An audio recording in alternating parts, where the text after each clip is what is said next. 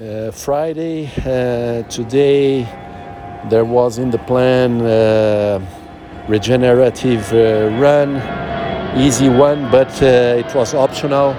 So I decided to skip it and do one of the swimming sessions uh, today. So I did a 1900 uh, swimming session. That was great, good variation, using some accessories, the pedal, uh, uh, splits, uh, using it, and uh, yeah, different reels. I liked it. Uh, following this week, which is a bit lighter and easier, not too much volume and intensity, which is great. I feel my body balanced with good energy and and strong. So keep going on like this. Uh, good feeling after this swimming session, and now excited about the weekend ahead uh, to do all kinds of trainings, uh, running and uh, cycling, and also my tennis game.